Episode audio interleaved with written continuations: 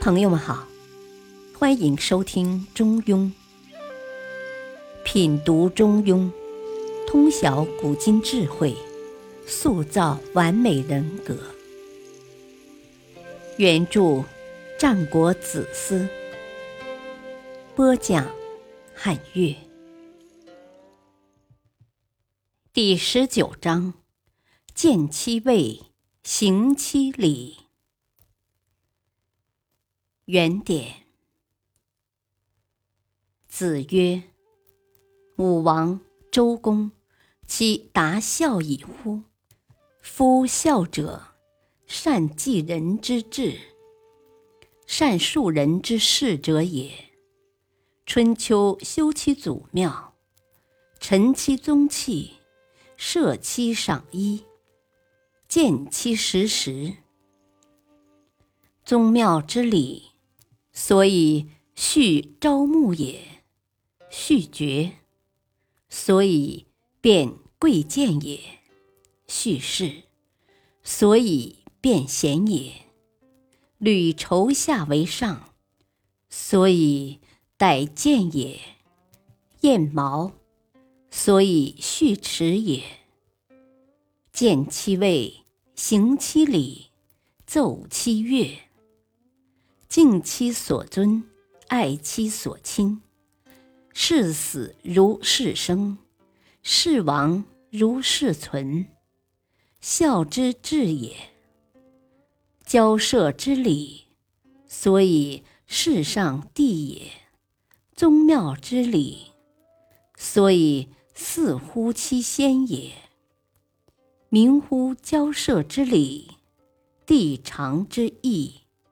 治国期如视诸长乎？译文：孔子说，武王、周公可以说是全天下最能够谨守孝道的人了。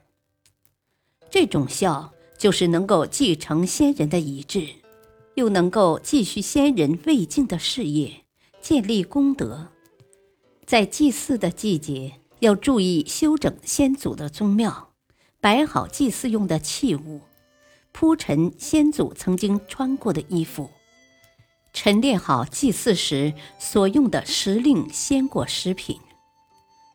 宗庙里祭祀的礼仪是用来排列父子、长幼、亲疏的顺序的，把参加祭祀的人按照官爵的高低排列出来。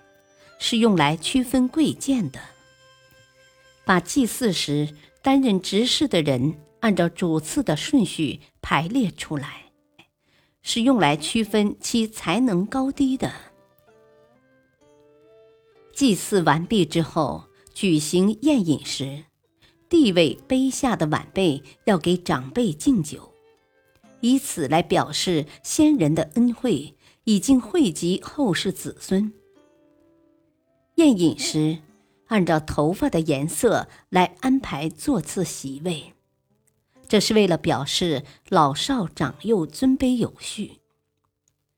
参加祭祀的人各就其位，每个人都在自己应该在的位置上，供奉好先祖的灵位，行先王所遗留下来的祭礼，演奏先王时代的乐曲。敬重先王所敬重的人，体恤爱护先王所爱护的万千子民，侍奉死去的人，就好像侍奉活人一样恭敬；侍奉亡故的先人，就好像他们仍然活着一样。能够做到这些，就是最大的孝道了。祭祀天地的礼仪，是用来侍奉天地神明的。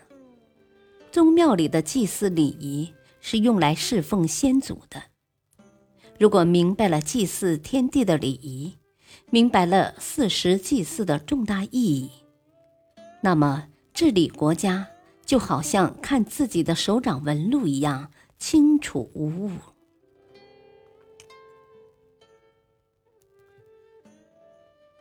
感谢收听，下期播讲《中庸精解一》。敬请收听，再会。